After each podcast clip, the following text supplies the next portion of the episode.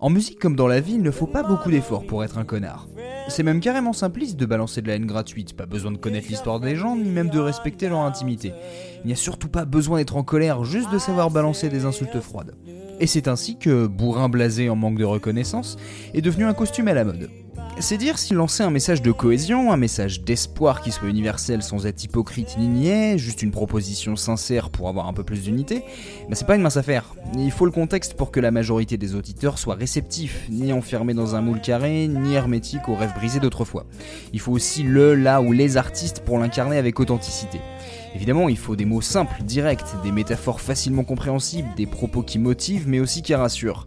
Pour ceux qui se battent pour leur situation, comme pour ceux qui ne la vivent pas, il s'agit, je pense, de cerner que l'effort individuel est mineur, mais indispensable pour que cette cohésion devienne quotidienne, banale quoi. Mais tout ne passe pas par les mots, il faut aussi la mélodie magique. Heureusement, elle traverse les époques, les cultures et les causes à défendre depuis plus de 50 ans. C'est la même, mais pas pareil. Si vous êtes toujours là après cette intro, plongeons ensemble en 1964 à Chicago dans la tête de l'homme qui avait la voix, l'inventivité, la conscience sociale et le nom pour plaire, Curtis Mayfield. Le membre du trio The Impressions écrit alors People Get Ready, un morceau qui s'inscrit dans son époque comme peu d'autres, un texte de liberté clairement marqué par la marche pour les droits civiques jusqu'à Washington en 1963. Le message y est simple, soyez prêts, le train arrive, pas besoin de bagages, juste de monter à bord. L'idée du nouveau départ, ça fait peur mais il faut partir. Et surtout, le train rappelle les réseaux ferrés souterrains et les cachettes empruntées par les esclaves noirs américains pour fuir le sud des États-Unis au milieu du 19e siècle pour rejoindre les États libres et le Canada. Ce n'est pas qu'un exemple, c'est un hommage à ceux qui ont dû forcer leur liberté. Selon lui, il s'est inspiré de ce qu'il a entendu dans son église, notamment des images d'unité. Il a sans doute ainsi créé un croisement entre gospel et soul. Les paroles confirment ce postulat dans le troisième couplet. Il n'y a pas de place pour le pécheur désespéré, prêt à mettre à mal l'humanité pour se sauver, croyez-moi. Ayez pitié de ceux dont les chances diminuent car il est impossible de se cacher face au trône du roi. Pour résumer, il prône la solidarité face au regard divin. Mais le morceau ne met pas la pression à l'auditeur, au contraire, il est très apaisant. Un tempo lent et seulement trois accords de guitare, un peu de cuivre et de violon pour les arrangements, et voilà.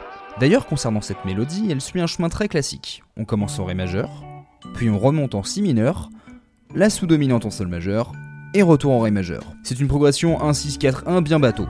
Très vulgairement, j'interprète cette progression ainsi. La proposition optimiste, puis la peur, l'appréhension, bref la vision négative, Vient ensuite l'espoir, l'éventualité du changement, pour finalement revenir à l'idée de début.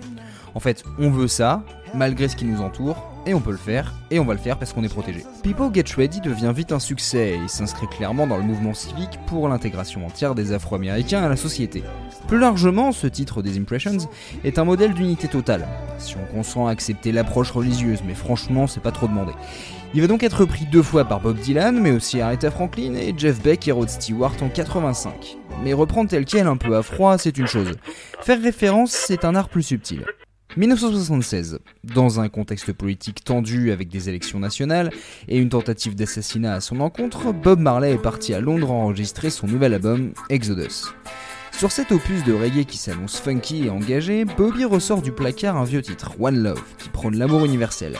Mais au sein de ses paroles, il ajoute le fameux troisième couplet de People Get Ready, disséminé au début et à la fin du morceau, mélodie originale comprise. Et ça passe tellement crème que j'ai encore du mal à voir le mélange, ça ressemble tellement à un truc que Marley aurait écrit.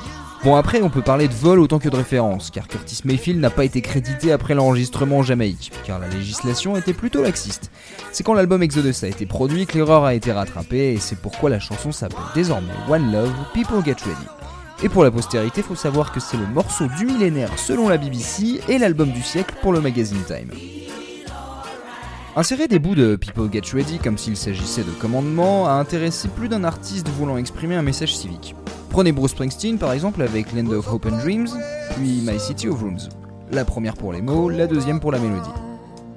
Mais c'est surtout sur un morceau de 2012 qu'on retrouve les notes du grand Curtis, un titre qui a laissé une trace dans le large univers du hip-hop pour sa défense des droits gays et lesbiens, notamment sur la question du mariage. Oui oui, le morceau Same Love de Macklemore et Ryan Lewis s'appuie sur People Get Ready. Alors attention, ce n'est pas le premier morceau de ce genre, il existait déjà une scène d'homo-hop assez populaire, mais aucun n'a eu la portée de Same Love.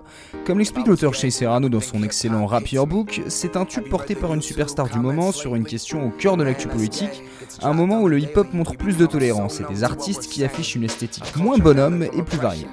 Et ce morceau en particulier est à la fois sobre et puissant, intime mais sans tomber dans l'exagération. C'est une simple demande d'acceptation, c'est pas compliqué. Alors pour accompagner le rap de Macklemore, la voix de Mary Lambert, quelques notes de piano et trois accords suffiront largement. Si je dois tirer quelque chose de tout ça, c'est qu'il n'y a peut-être pas 50 manières de parler aux gens de questions civiques, mais qu'il y en a une qui fonctionne apparemment à chaque fois. Et si cette recette marche toujours, c'est peut-être parce que rien n'est jamais gagné. Se battre pour l'unité l'égalité, c'est une progression, pas une finalité. Bien sûr, la musique engagée n'est qu'une expression d'un espoir, d'un malaise, elle ne prend pas de décision politique. Mais elle est à la fois capable de faire rêver comme de rassurer, faire réagir ceux qui attendent un changement comme ceux qui ont du mal à le comprendre. Et grâce à des morceaux comme People Get on peut rassembler, soulever le débat et faire évoluer les mentalités. Pour se dire qu'avoir les mêmes droits n'est pas un événement. C'est juste évident.